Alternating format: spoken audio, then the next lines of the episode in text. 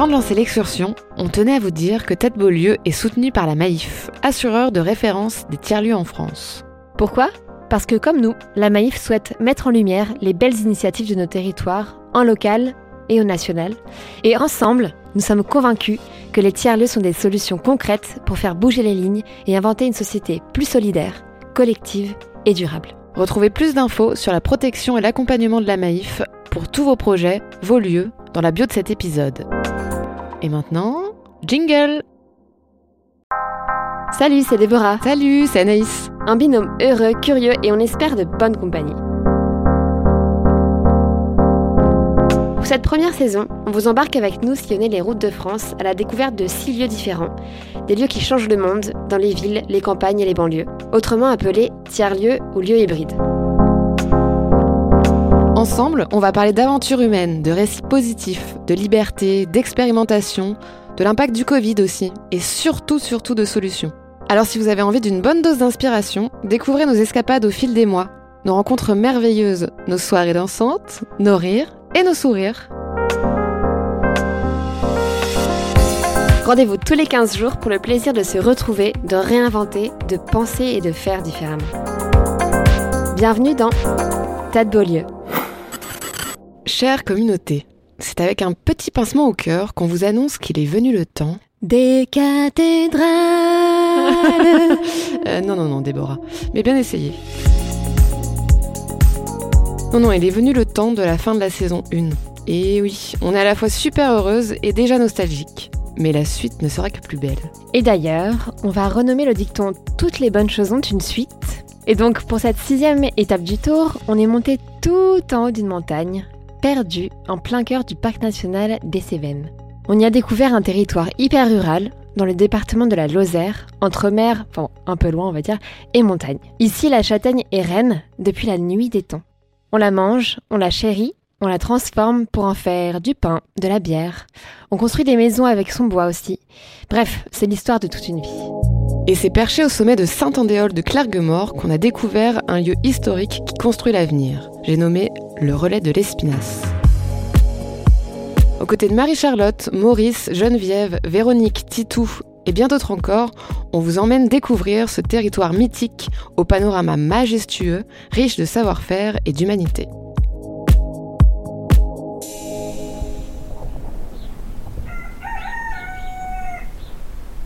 Réveil 7h30, après une soirée très arrosée dans la colloque de l'ambiance de chez Antonin.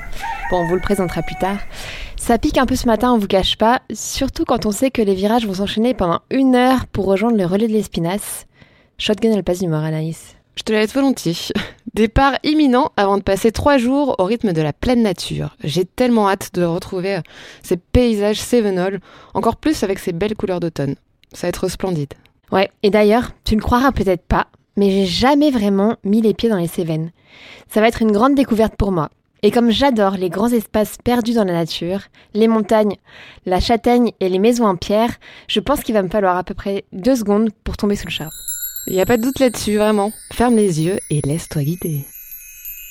Ce que t'évoques en trois mots, euh, le relais de l'Espinasse Ça serait l'immersion locale, l'échange et, euh, et le partage.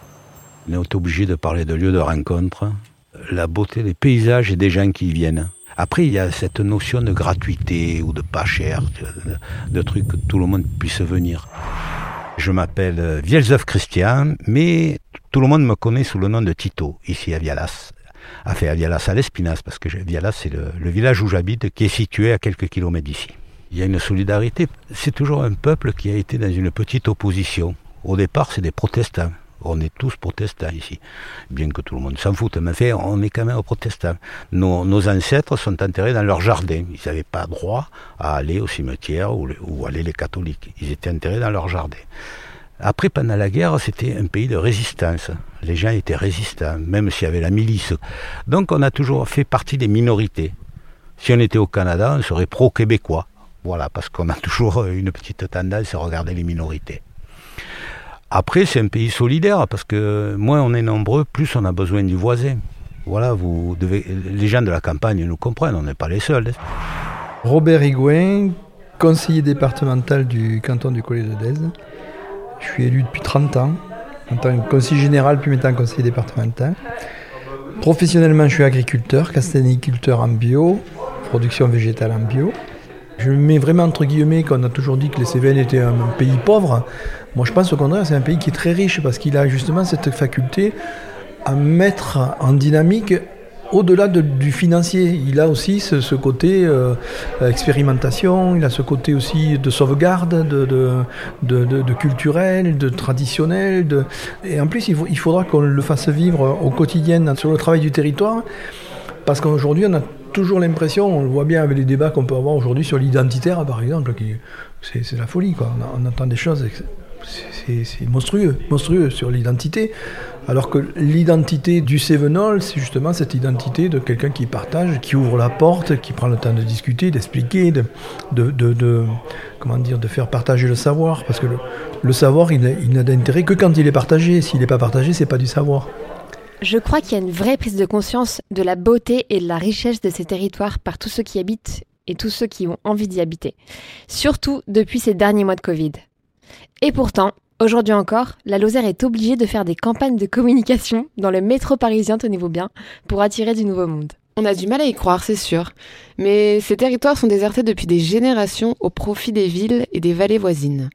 Faut dire que c'est pas toujours facile de se retrouver ici, hein, à devoir prendre sa voiture pour le moindre déplacement, à se sentir parfois isolé et peu visible. Je crois que les Cévennes ont un énorme potentiel à en voir tous les néo-ruraux arriver dans les années 68. Il paraît même que le mouvement se réinvente aujourd'hui. D'ailleurs, on rejoint Marie-Charlotte pour un petit café. Elle vient à peine de terminer ses études et a décidé de s'installer ici pour monter son propre écolieu.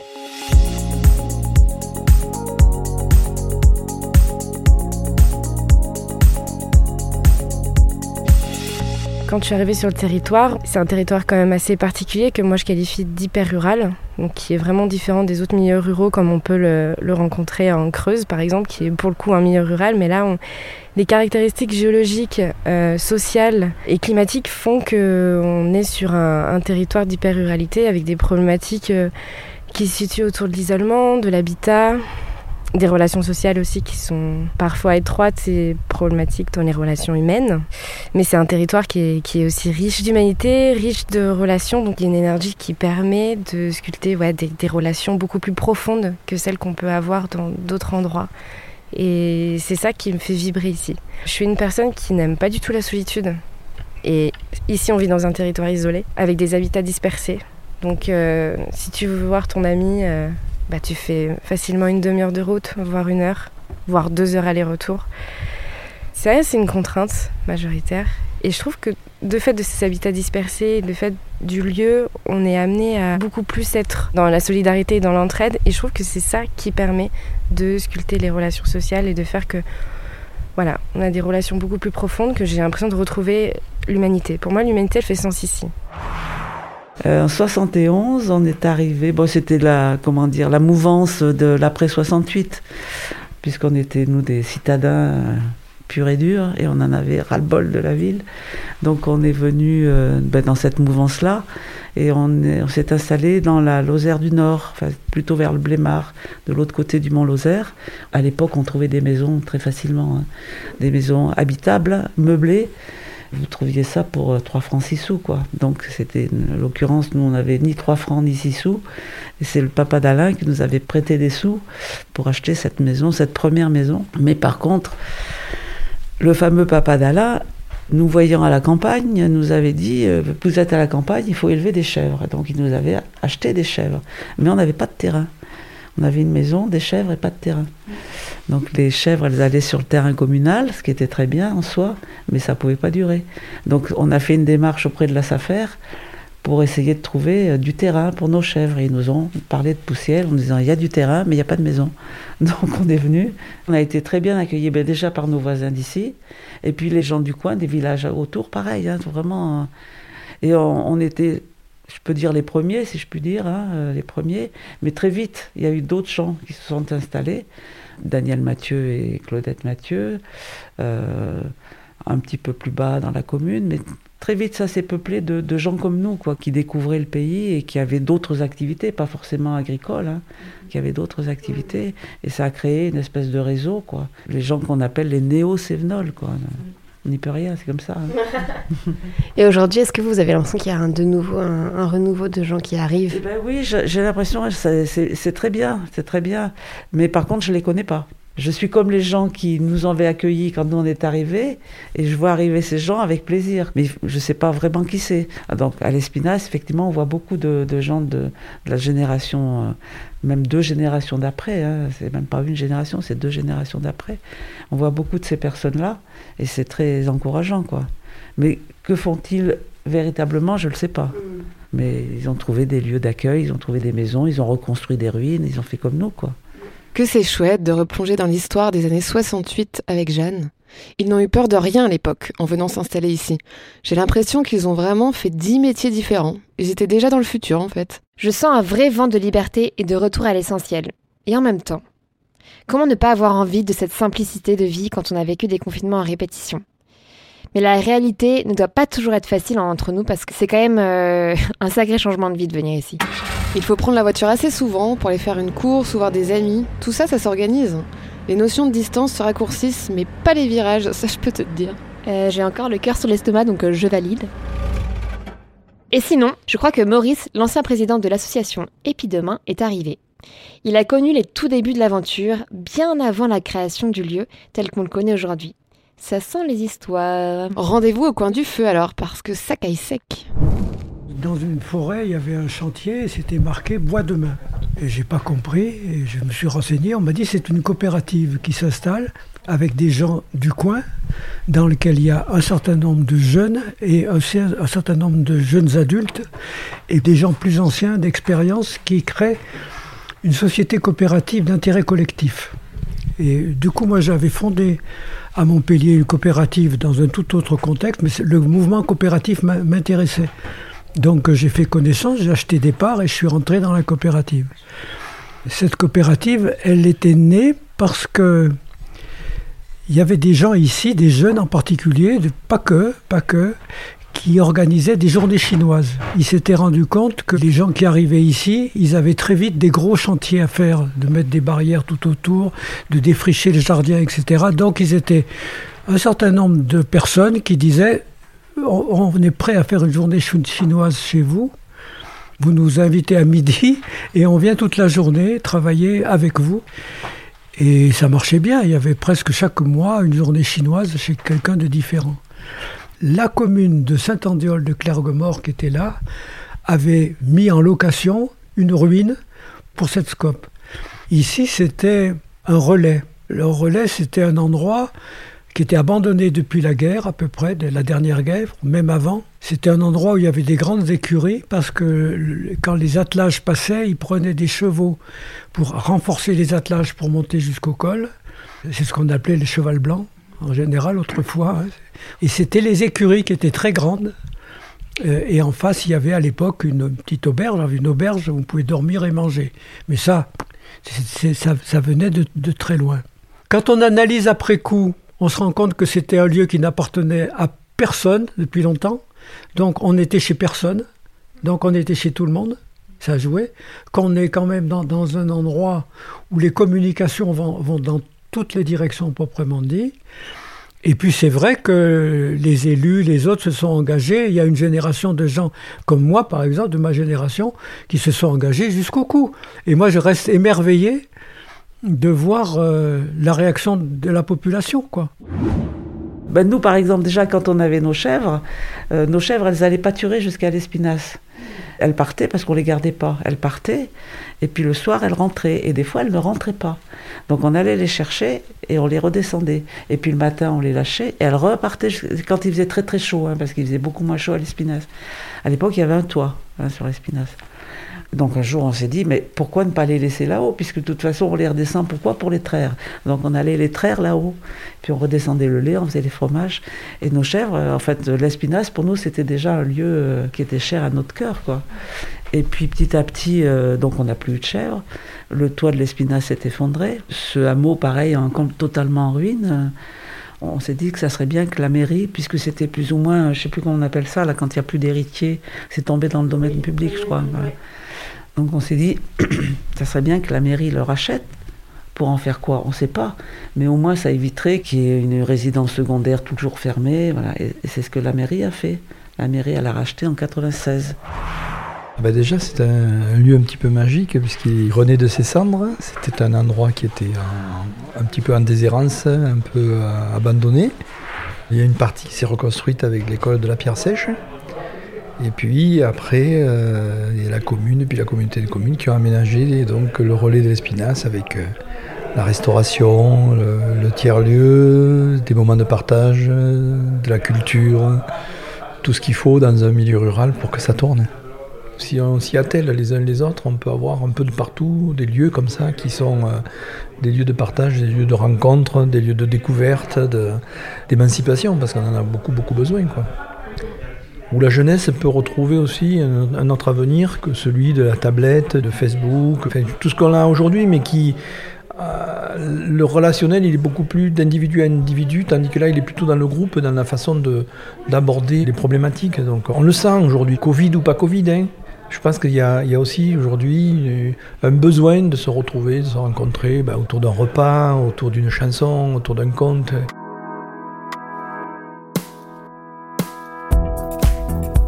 Depuis qu'on est arrivé ici, on passe des heures à parler aux unes et aux autres. Les gens prennent le temps de profiter des plaisirs simples autour d'un repas partagé, de discussions, à refaire le monde. J'adore. Et ça fait du bien. Ça paraît peut-être simple et cuculapraline, mais concrètement, ces temps-là, en pleine ville, bah ça existe de moins en moins. Donner de nouvelles opportunités aux jeunes d'ici pour se retrouver, faire différemment, partager les connaissances avec les plus anciens, bah je trouve ça chouette. D'ailleurs, Antonin me disait que les jeunes étaient super présents ici pendant l'été. Les équipes du relais organisent des chantiers participatifs et font découvrir la nature des Cévennes à tout ce petit monde. Et il nous propose une petite virée dans la Châtaigneraie avec le sentier éducatif en dessous du relais. Enfile tes baskets et on est parti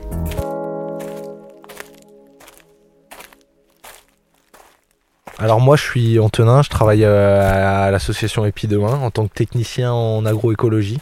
Je suis en charge du euh, lieu ressource euh, de la Châtaigneraie.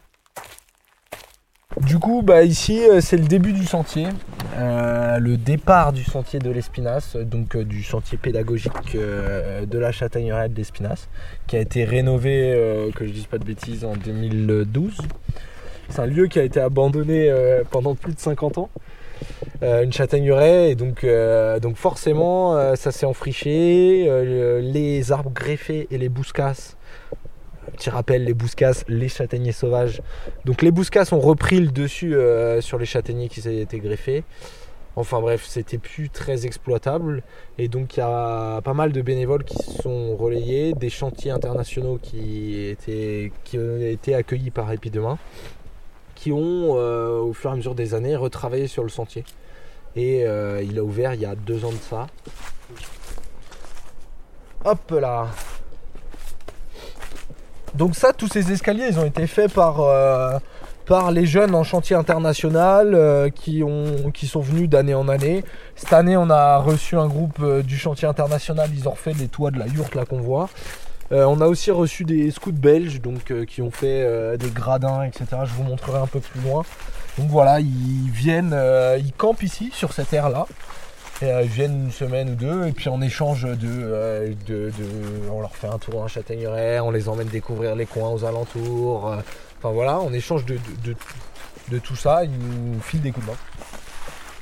Dans les Cévennes, il y a eu plusieurs grosses périodes. Il y a eu l'exode rural, où les gens sont partis euh, de la campagne des Cévennes euh, pour euh, aller travailler en ville, travailler dans la mine principalement. Ici, on a des gros bassins miniers comme à l'Est, la Grande Combe. Donc les gens partaient. en plus de ça, le châtaignier, c'est un arbre qui contient énormément de tanins. C'est pour ça qu'on dit qu'il a aussi des propriétés imputricibles, d'où les piquets en châtaignier parce qu'ils contiennent énormément de tanin. Et ce tanin, il était utilisé pour, euh, bah, pour teinter le cuir, les vêtements, etc. Du coup, les gens coupaient leur châtaignier greffé et leur vendaient à ces usines de tanin, ce qui leur rapportait euh, entre 10 15 fois une récolte, donc ce qui leur mettait un petit pécule de côté, on dirait, je pourrais dire, et puis euh, pour mieux vivre. Mais bon, ils perdaient après un arbre, quoi, qui avait 300 ans, qui donnait des châtaignes et qui leur assurait une récolte chaque année techniquement. Donc voilà, ça a pas mal souffert de ça. Et puis en plus maintenant il y a les plantations de pins qui dit bassin minier dit plantation de pin, puisque c'est un arbre qui craque. Donc euh, quand on est euh, sous le sol et qu'on a des poutres qui craquent, il bah, faut vite se barrer. Plutôt que, que d'avoir un arbre qui craque pas, comme le chêne, le bouleau, l'érable, peu importe. C'est des arbres qui craquent pas et là, euh, bah, il n'y a pas d'assurance, pas de protection. Un peu comme l'histoire des, mineurs qui partaient avec le canari dans la mine pour les gaz. Je sais pas si vous en avez entendu parler. Justement, pour savoir s'ils touchaient des poches de gaz, des gaz qu'ils ne sentaient pas, qui sont inodores, mais si on le respire trop longtemps, on en meurt et bah, ils avaient un canari et le canari bien souvent mourait avant eux et donc ils avaient le temps de s'en aller euh, pour survivre quoi. Mhm. Donc voilà, c'était des petites techniques comme ça. Depuis le pain envahit petit à petit le milieu. Les vergers de châtaigniers qui demandent beaucoup d'entretien ont de moins en moins de monde. Il y a moins en moins de monde qui s'en occupe, donc ils sont de plus en plus en friché, on va dire. Euh, beaucoup moins de personnes qui savent aussi peut-être greffer, euh, qui entretiennent. Ça demande beaucoup de travail. Puis comme on est en pente, il n'y a pas de mécanisation. Du coup, euh, tout de suite, bah, c'est pas le même boulot. Alors, ce qu'il faut se dire, c'est que euh, la greffe d'un châtaignier, c'est parce que les châtaigniers, il y a plus de 60 variétés greffées dans les Cévennes. Et on utilisait, on a fait ces choix variétales, en tout cas pour des, soit des, comment dire, soit des, des, atouts culinaires, on va dire, de culture. Euh, c'est plus simple à conserver, c'est plus simple à sécher, c'est meilleur en goût, c'est plus sucré, c'est, c'est des fruits qui sont plus gros, c'est des fruits qui résistent mieux à la sécheresse, etc., etc., ou aux maladies.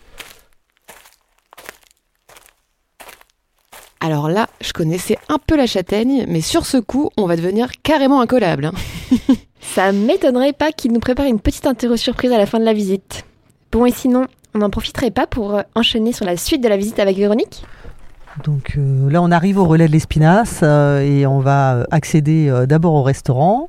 Donc la terrasse avec une vue un peu panoramique du Mont Ventoux par beau temps, le Mont Bouquet sur la route de Bagnoles, à l'est au loin dans le creux là-bas avec toute la plaine derrière jusqu'à la mer. Et puis de l'autre côté, le Pic Saint-Loup au-dessus de Montpellier. Voilà, et puis en dessous de nous, là devant, il y a euh, toutes les vallées euh, qui s'étendent. Et euh, ici, on est à 900 mètres d'altitude et on surplombe un peu tout ce, paysage.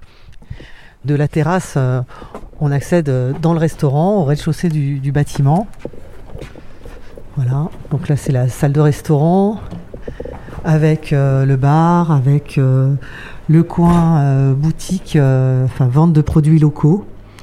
À partir de là, on accède euh, via l'escalier à l'étage. Donc là, on arrive, on, accède euh, à l'étage avec euh, la salle, on va dire, polyvalente de l'association, où d'un côté, vous trouvez sur la droite le coin gratuit, en face, l'espace d'accueil numérique, le coin couture, le coin bibliothèque. Et puis, euh, un peu à l'arrière de cet espace, notre espace, notre cuisine, notre coin cuisine, euh, notre bureau, euh, voilà. Espace où nous, on peut travailler, voire co-travailler.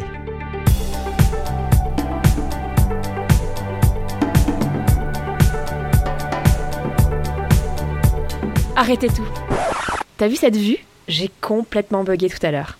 Ce point de vue est juste magique, hors du temps. Ça me donne juste envie de méditer avec ces vallées à perte de vue devant moi. Et on n'est pas les seuls, je crois. C'est vrai que cette vue est carrément dingue. Encore plus avec ces couleurs de l'automne. Par contre, faudrait pas rater le coche pour le prochain grand moment de la journée. On va peut-être remettre la méditation à plus tard. Aujourd'hui, c'est la journée porte ouverte des clèdes. Des quoi? Des clèdes C'est des petites maisons montées en pierre sèche qui assurent le séchage des châtaignes qui poussent à peu près partout ici. Il y en a des milliers dans les Cévennes, quasi une par hectare. Et eh ben tu vois, j'en apprends encore tous les jours car j'avais jamais vraiment entendu parler de ce, truc-là. Et donc les équipes du relais et d'autres organisent la visite de plusieurs d'entre elles cet après-midi pour nous expliquer tout ça, c'est ça? Exactement. J'espère aussi secrètement qu'on puisse en goûter quelques-unes quand même. Allez, on embarque avec Antonin, Geneviève et Alain. Si je te dis le relais de l'espinasse, quels sont les trois mots qui te viennent à l'esprit euh? Eh ben, panoramique, euh, rencontre, et convivialité. Convivial, euh, vivant, entreprenant.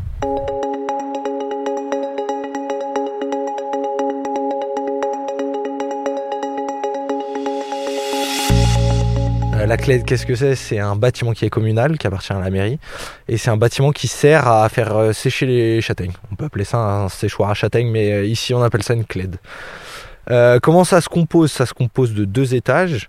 Au rez-de-chaussée, euh, c'est l'endroit où on faisait le feu. euh, avant, ils faisaient des feux à combustion incomplète, donc qui fumaient énormément, qui est séparé après du premier étage par un plancher en claire-voie sur lequel on pose en fait les châtaignes.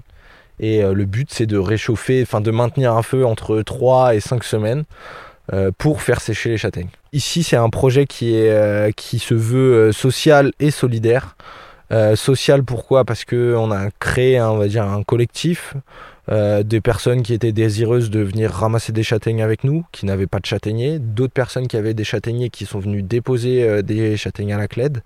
Et après, on tourne en collectif du coup aussi euh, bénévoles, des gens de passage du coin de la commune qui passent pour venir travailler, qui passent pour descendre faire des courses ou quoi que ce soit, qui s'arrêtent, remettre des bûches. On a un planning, du coup, on essaye de venir matin, midi, après-midi et soir, en début de soirée, euh, entretenir le feu.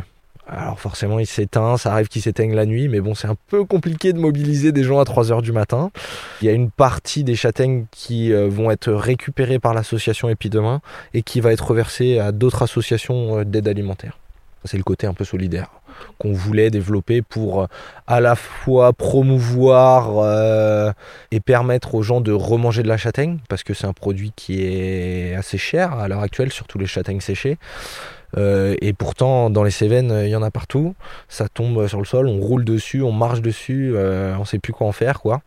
Donc voilà, c'est se réapproprier un peu ce, côté important de la châtaigne, qui a quand même nourri énormément de gens. Par exemple, les Romains, les civilisations romaines étaient presque pas que basées sur la châtaigne, mais essentiellement. Euh, donc ça a nourri énormément de gens, donc euh, donc c'est vrai que ça serait bien que ça continue. Il y a plus d'une soixantaine de variétés euh, dans les Cévennes. Donc on espère que là, on est au début de quelque chose qui, par la suite, ne pourra que, que s'élargir. Ce qu'on avait voulu aussi, c'est de maîtriser le message, c'est-à-dire que là, c'est pas fabriquer un tiers- tiers-lieu, mais c'est fabriquer un commun. C'est-à-dire maîtriser le message, c'est-à-dire être en capacité de, véhiculer de, de- et, de, promouvoir quelque chose, quoi qu'on peut considérer comme, étant un commun culturel euh, autour de la châtaigne sèche. Euh, L'idée, par exemple, euh, c'est dans ce commun-là, il n'est pas question de promouvoir le séchage industriel avec du gaz et des machins comme ça. Voilà. Ah bon? Ben voilà. Il s'agit de, de parler de l'autonomisation, hein, c'est-à-dire de ces capacités que, que la châtaigne nous offre à un nouvel installé de, de s'autonomiser, de, avec peu d'investissement, de devenir opérationnel. Et donc là, il n'est pas trop question de promouvoir les gros aspirateurs à châtaigne avec tracteurs euh, et etc. Voilà. Donc l'idée, c'est le pendant d'un tiers-lieu. Le tiers-lieu, c'est un truc situé, pour moi, alors que là, on est en- et qui regroupe de, de la connaissance et des compétences. Donc on a la chance d'avoir un tiers-lieu qui est l'Espinasse, quoi. Et il faudrait qu'il y en ait bien d'autres partout ailleurs pour pouvoir euh, in- incarner, situer ces, ces savoir-faire que l'on a envie de, de promouvoir. On a un programme annuel d'animation, etc. Et là, cette année, nous est venue euh, l'idée qu'il fallait parler, insister un peu sur la châtaigne sèche en tant que bon aliment.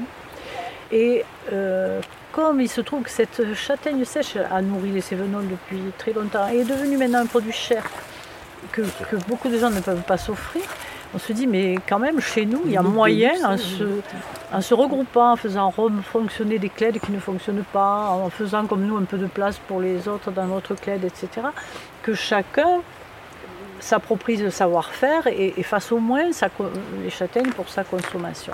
Et on a doublé ça parce que c'est vrai qu'avec le, les confinements, le Covid, tout ça, on a beaucoup parlé de gens qui n'arrivaient pas à se nourrir. On s'est dit quand même, nous, on marche sur les châtaignes. Et- Marche sur la bouffe qui Euh, manque par ailleurs. Il y a, il y a quand même il y a peut-être quelque chose à faire. Et que très souvent on n'utilise pas, quoi. ça reste au sol. Ouais, ouais. Donc on, on s'est dit, on va, on va accompagner ça d'un aspect solidaire en donnant des châtaignes sèches euh, à des organismes qui distribuent de la nourriture. et puis voilà. Ah, mais voilà, je comprends mieux pourquoi les Cévenols réussissent à manger de la châtaigne toute l'année, ces petits vénards. On retrouve surtout des clés en Ardèche, en Corse, dans l'Aveyron et ici dans les Cévennes. Fais gaffe, ou tu vas vraiment te convertir en guide touristique de la châtaigne si tu continues. Perso, je suis assez touchée de voir cette génération se réapproprier ce savoir-faire ancestral. C'est clair, c'est bluffant. Tu te rends compte qu'à travers ce tout petit fruit, c'est toutes les coutumes d'un territoire qu'on retrouve. Il serait peut-être euh, temps de passer une tête dans le relais maintenant qu'on a bien profité de toutes ces balades. Moi, je suis Véronique Ninge. Je suis actuellement coordinatrice de l'association Épidemain. J'ai été embauchée en 2012 comme agent de développement sur l'association. Il se trouve que l'Espinasse, c'est au carrefour de, plusieurs communes. Euh, donc déjà, il y a du passage, il, s'est repéré comme lieu. On n'est pas en bout de, route euh, dans une impasse. Et ensuite, euh, c'est un lieu neutre. C'est un lieu qui a été abandonné à la fin du XXe siècle. Ça n'appartient pas à une famille, ce n'est pas identifié, donc c'est très ouvert. Et les gens, euh, de par l'histoire du lieu, se le sont appropriés depuis longtemps et continuent de se l'approprier. L'association a été créée en 2008, mais préalablement, en 2002, il y a une SIC, une société coopérative d'intérêt collectif, qui a été créée. Donc ça, c'est un statut qui a été créé en 2000, qui permet, euh, à la différence des scopes, d'avoir euh, des, associés qui ne soient pas salariés, qui ne soient pas actifs, qui ne soient pas producteurs, et notamment de faire entrer les collectivités dans les coopératives. Après, une SIC, euh, c'est comme une SCOP, c'est-à-dire qu'au départ, c'est une entreprise, donc c'est une SA ou une SARL. Là, en l'occurrence, c'est une SARL qui fait le choix du statut euh, coopératif. Euh, donc ça, c'était 2002. C'est Bois de Main, qui aujourd'hui s'appelle le Relais de l'Espinasse et qui gère le restaurant et le bâtiment dans son ensemble. L'association Épidemain, elle est née portée par certains associés de la SIC qui souhaitaient développer d'autres activités dans un autre cadre, assurer les bénévoles, obtenir éventuellement des subventions. Voilà, c'était une autre démarche. Et donc, elle est née en 2008. Et elle est aujourd'hui hébergée par la, par la SIC à l'étage du bâtiment. Mais quand, quand je suis arrivée en 2012, en fait, euh, les membres de la SIC et les membres de l'association formaient un seul, euh, une seule entité avec un comité de pilotage conjoint. Donc, euh, au niveau des financements, on a quand même une grosse partie qui est sur des subventions. L'autofinancement, ça va représenter entre 15, 15% à peu près du financement global. Euh, on, aimerait bien que ça atteigne 20%, mais euh, pour l'instant, euh, on n'a pas encore récupéré par rapport à 2019 au niveau des participations des usagers, parce qu'on a vraiment une baisse de participation. Je suis Camille Leca, j'ai 40 ans et je suis gérant de la coopérative d'intérêt collectif Le Relais de l'Espinasse, qui gère le, restaurant quand on a démarré, on a fait, on a fait une petite cuisine familiale comme ça. Les voisins, les habitants du coin sont venus pour nous soutenir, mais on n'avait pas le niveau d'un restaurant, en fait. Donc c'est, et c'est grâce à ces gens-là qu'on a tenu. Et donc voilà, de, rentrer dans le champ professionnel, et ben, moi je suis rentré dedans. Du coup, je me suis un petit peu distancié du projet global. Euh. Et puis là, maintenant, j'y reviens. Parce que moi, je suis au CA de, en fait, le, je suis au CA demain, donc j'arrive à suivre ce qui se passe. Mais en fait, quoi qu'il se passe, et eh ben, moi, je gère le resto et avec les collègues du resto et on est toujours prêt. Il y a un état d'esprit dans ce resto qui est différent d'autres restaurants et euh, et c'est pour ça qu'il y a des personnes qui viennent y travailler. On a récupéré des personnes qui, qui avaient travaillé dans le milieu classique de la restauration avec des hiérarchies très fortes, euh, de la pression euh, et de l'autoritarisme et qui et aussi des problèmes d'alcool, de comportement, et beaucoup de surcharge de travail et du coup euh, qui s'étaient jurés de plus jamais travailler dans un restaurant. C'est bien dommage que le restaurant soit déjà fermé à cette époque. Et oui, novembre, les feuilles tombent, etc. Mais bon, j'ai aussi entendu que certains locaux râlaient de ne pas pouvoir profiter de ce restaurant et toute sa vue panoramique en dehors des périodes touristiques. Faut croire qu'il y a un potentiel à développer. Bah oui, avec ce beau soleil, un petit plat du jour sur la terrasse panoramique. Hmm. La visite n'est pas terminée. On est attendu par l'équipe d'ABPS, l'école de la pierre sèche dont on parlait tout à l'heure qui a posé ses bureaux de l'autre côté de la rue. Allez, go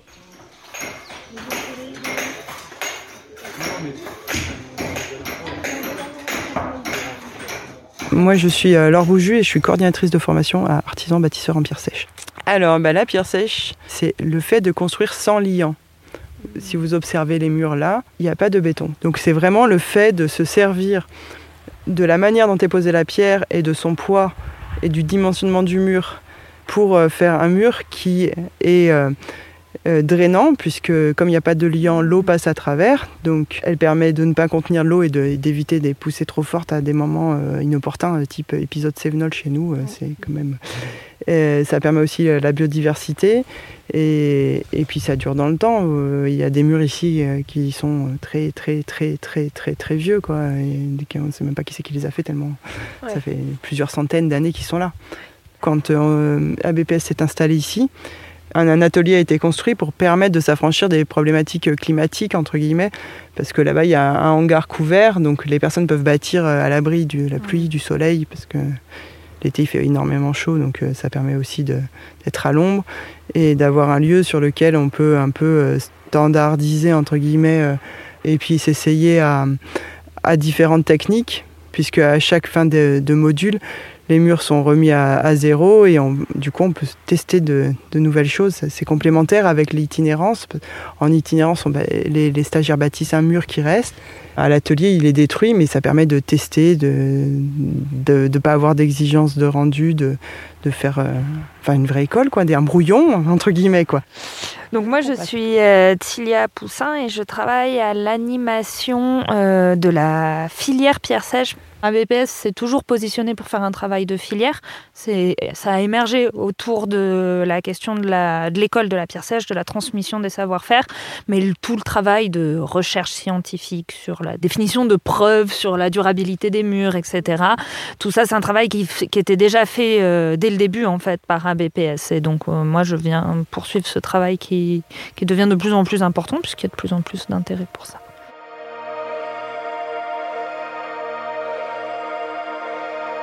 On pourrait difficilement croire que les gens s'ennuient ici, avec un lieu et des gens passionnés comme cela. Ça me fascine de voir comment tous ces gens s'activent et créent ensemble, alors que d'autres pourraient penser qu'il n'y a rien à faire ici. C'est avec ces fonctionnements solidaires que s'écrit l'avenir, moi j'y crois. Ici, on réapprend à faire ensemble, on réapprend des savoir-faire ancestraux, dans un temps plus long. On prend le temps, quoi, de se retrouver sur des valeurs simples. Et d'ailleurs, en parlant de solidarité, l'équipe du relais m'a parlé d'une toute nouvelle recyclerie qui a ouvert dans le village d'à côté. Il paraît qu'ils connaissent déjà un succès fou depuis leur année d'anniversaire. Bonjour euh, Fanny, sans emploi pour le moment, bénévole. Euh, ben bonjour, je suis Béatrice et moi ben, je suis bénévole euh, à l'association La Recyclerie de la Vallée Longue. Bah, le principe, euh, c'est de désengorger les poubelles. C'est de faire en sorte qu'il y ait moins de déchets parce que c'est un vrai problème. Donc, on est basé sur des dons. On récupère euh, vêtements, chaussures, sacs à main, accessoires et livres et jouets pour enfants essentiellement parce qu'on n'a pas la place de faire plus gros, la vaisselle, tout ça, ça devient vite encombrant. Le but du jeu, c'est de faire en sorte qu'il y ait moins de, choses jetées et plus de recyclage, quoi. On a la recyclerie euh, qui est basée à Sainte-Croix de Vallée Française. Et alors, eux, ça fait 15 ans qu'ils sont installés. C'est un peu nos parrains, en fait. C'est eux qui nous donnent beaucoup de conseils sur le fonctionnement. Et le, tous les premiers mercredis du mois, on est ouvert. Et il y a un monsieur qui vient de là-bas avec son, sa péta mobile. Donc, euh, il a tous ses petits outils. Et on fait un répar café. Donc, voilà, euh, les gens viennent avec leur appareil endommagés, cassés, on essaye de les réparer et, ça crée du lien social. Quoi. Alors qu'on a beaucoup essayé de le tuer ces derniers temps, le lien social, donc voilà, on est content rien que pour ça. Nous, on n'a pas été désertés en fait. Euh, pendant le Covid, ça a été tout le contraire. Euh, la Lozère est le département le moins peuplé de France, hein, je pense que vous le savez. Et ça a été un Eldorado en fait. Euh, tous les citadins qui voulaient un peu de, verdure, un peu de, on a été euh, presque envahis. Hein. Je... C'est pas, c'est pas péjoratif. Hein. C'est très très bien. Moi je trouve ça super parce que les gens ils se sont rendus compte que ben, finalement euh, la campagne c'était pas si mal. on y vivait plutôt bien. Donc non, côté Covid, on n'est peut-être pas comme dans une grande ville où où les peurs sont moins présentes, je pense. On, on a peut-être eu moins ce. Les gens ont envie d'un retour à l'essentiel aussi, je crois. D'où l'intérêt de ce truc parce que c'est vrai que c'est un retour à l'essentiel. Hein. Le Covid a ouvert euh, les esprits. Parce que je pense qu'il y avait moins de, de choses comme ça avant. Même moi en particulier, euh, j'achète mes meubles, tout ça dans les ressourceries, euh, je prends mes vêtements dans les recycleries, je, voilà, j'essaie le maximum. Mais le Covid aussi m'a aidé, m'a encouragé à, à aller vers ces, ces endroits-là. Donc euh, oui, c'est si pour vivre à l'année, moi je trouve ça très très bien. Je fais sourire beaucoup de monde, mais je dis l'avenir, il est ici. Il est sur ce territoire-là, parce que c'est un territoire qui est neuf, c'est un territoire qui, est, qui justement peut correspondre à, des projets de vie de, tas de gens. Alors qui peuvent paraître un peu, euh, on appelle ça aujourd'hui des imaginaire en, en occitan, c'est-à-dire des gens qui s'imaginent, qui vont... euh, mais non, mais justement, il faut, faut, aujourd'hui que les gens puissent rêver, il faut qu'ils puissent, qu'ils puissent aller jusqu'au bout de, leur, de, leur, de leurs expériences, même s'ils échouent, c'est pas grave ça. On recommencera. L'Espinasse fait partie de ces lieux d'expérimentation, de, passage de relais, de passage de savoir, de discussion, là où on se dit, parce qu'on n'a jamais, on jamais tout seul la bonne solution, hein, c'est par, par le partage qu'on l'aura. Donc. Et ainsi va la vie. Moi, je pense, oui, qu'il a un rôle très, très politique, justement. Très, très politique, parce qu'aujourd'hui, c'est un- rien que de faire partager les choses, ri- rien que de les construire ensemble, rien que de les, de les, de les réfléchir, c'est de la politique. Parce qu'aujourd'hui, ce que, ce que nous, enfin, ce que on peut voir aujourd'hui de la politique, c'est de dire, vous occupez de rien, on s'occupe de tout. Là, au contraire, c'est remettre au centre, de la discussion les citoyens, leur devenir, leur territoire, comment ils le construisent, comment ils le voient, comment on se dispute, comment on se rabigoche, comment... euh, c'est la vie, quoi.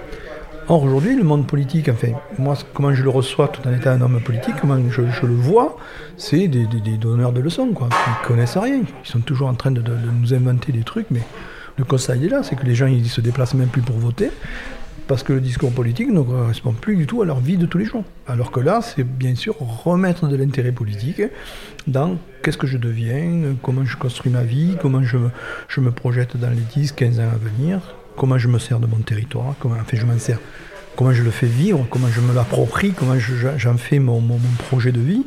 Le tiers-lieu, c'est justement ce- c'est un lieu partagé, c'est un lieu où les choses ne sont jamais définies, mais à définir, peuvent être remises en cause à tout moment. Ce qui est intéressant. Ces tiers-lieux, c'est à la fois être toujours en relation avec le monde, avec la vie, avec ce qui se passe ailleurs, tout en étant dans son territoire, avec l'envie euh, de connaissance, l'envie de, partager. Ça, je pense que voilà, c'est la définition moi, que je donnerais au, tiers-lieu aujourd'hui. Je pense que c'est un bel exemple.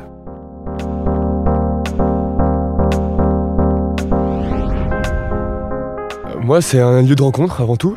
C'est un lieu où j'ai j'ai pu, euh, j'ai pu créer des, les premiers liens autour euh, d'un thé ou d'une bière. C'est des, lieux d'activité euh, cu- culturelle assez chouettes, quoi, dynamiques, vivants, des concerts, des conférences intéressantes, apprend toujours beaucoup de choses. Et ça reste une plaque tournante d'horizon quoi donc où, les gens se croisent et, et peuvent s'intégrer un petit peu plus peu importe d'où ils viennent dans les Cévennes en prenant con- conscience de ce qui s'y trouve parce qu'à première vue quand, on regarde la forêt comme ça on n'imaginerait pas qu'il y ait autant d'habitants qui cherchent à, s'installer Chers amis, c'est sur ces belles paroles pleines de poésie qu'on clôture cet épisode. De mon côté, j'ai été très sensible au sentiment de liberté qu'on peut ressentir en arpentant tous ces grands espaces naturels, tous ces panoramas à couper le souffle. C'est pas pour rien que les Cévennes sont inscrites au patrimoine mondial de l'UNESCO. Je trouve que la simplicité et la chaleur des échanges est un véritable cadeau ici. Je sais plus qui le disait, mais finalement, on se sent presque moins seul ici qu'en pleine ville. T'y crois ça? Mais beaucoup le mesurent et n'ont vraiment pas peur de tout lâcher pour ce retour à l'essentiel. Ben oui, regarde Marie-Charlotte, Victor. On voit de plus en plus de jeunes venir s'installer dans les hameaux du coin pour construire eux-mêmes leur propre habitat léger. Type des yourtes, des tiny houses, ces toutes petites maisons de 20 mètres carrés environ. C'est vrai que ça fait réfléchir, un choix de vie vers plus de simplicité. Je dirais que c'est même faire preuve de courage en fait. Ici, les logements restent moins chers que dans les grandes villes, même si, avec la spéculation immobilière, ils se font de plus en plus rares. Et niveau boulot, certains cumulent même plusieurs métiers pour arriver à joindre les deux bouts. Mais ils se donnent les moyens de vivre leurs rêves, et ça, je trouve ça très beau. Et puis ça donne la pêche, ces accents chantants, gorgés de soleil. Par contre, c'est vrai qu'ici, tout le monde se connaît. La proximité a de nombreux atouts. Mais ça doit pas être évident tous les jours. Il faut chouchouter le relationnel dans une si petite communauté. Ouais, il faut bien mettre quelques nuances à tout ça, c'est vrai. On mesure vraiment la nécessité d'un tiers-lieu comme le relais de l'Espinasse dans un territoire hyper rural comme celui-là. Ça fonctionne, ça dure dans le temps, depuis des générations, Et on leur souhaite longue vie avec l'éclosion d'un nouveau bâtiment d'ici quelques années pour compléter le hameau.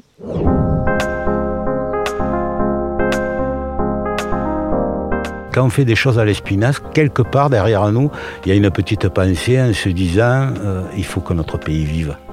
Il faut que vous veniez nous voir, il faut que vous ayez du plaisir à être là. Si nous on a du plaisir, pourquoi vous n'en auriez pas Il y a plein d'écrivains qui ont écrit sur les Cévennes. Euh, il y a notamment Chabrol, je ne sais pas si vous connaissez Jean-Pierre Chabrol. C'est beau c'est des histoires très simples, c'est l'histoire de la grand-mère, de la soupe, voilà, des, des trucs assez simples, mais ces petits riens qui font partie de la vie quoi.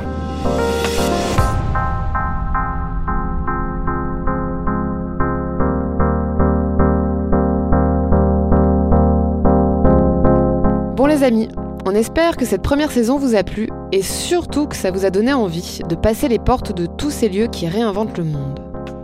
On vous quitte, le cœur très très gros, mais seulement pour quelques semaines, c'est promis. On revient très vite pour la saison 2 pour vous en faire découvrir bien d'autres encore.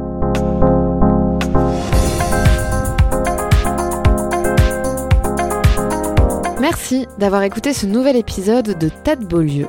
Un grand merci à l'équipe de Grande Contrôle pour leur confiance et leur accompagnement depuis le début de l'aventure. Merci à François Touchard pour le mixage, à Hux et Michon pour les musiques originales. Merci aussi bien sûr aux équipes de l'Ermitage de nous avoir accueillis pour ce séjour incroyable. Si vous avez aimé ce podcast, n'hésitez pas à mettre 5 étoiles sur les plateformes d'écoute, ce serait vraiment un gros coup de pouce pour le projet. Et en attendant le prochain épisode, vous pouvez nous retrouver sur les réseaux sociaux, Instagram et LinkedIn. Toutes vos remarques, recommandations, petits mots doux nous aident à avancer. Et donc n'hésitez vraiment pas à nous laisser vos petits messages. À bientôt dans le prochain épisode. À très bientôt.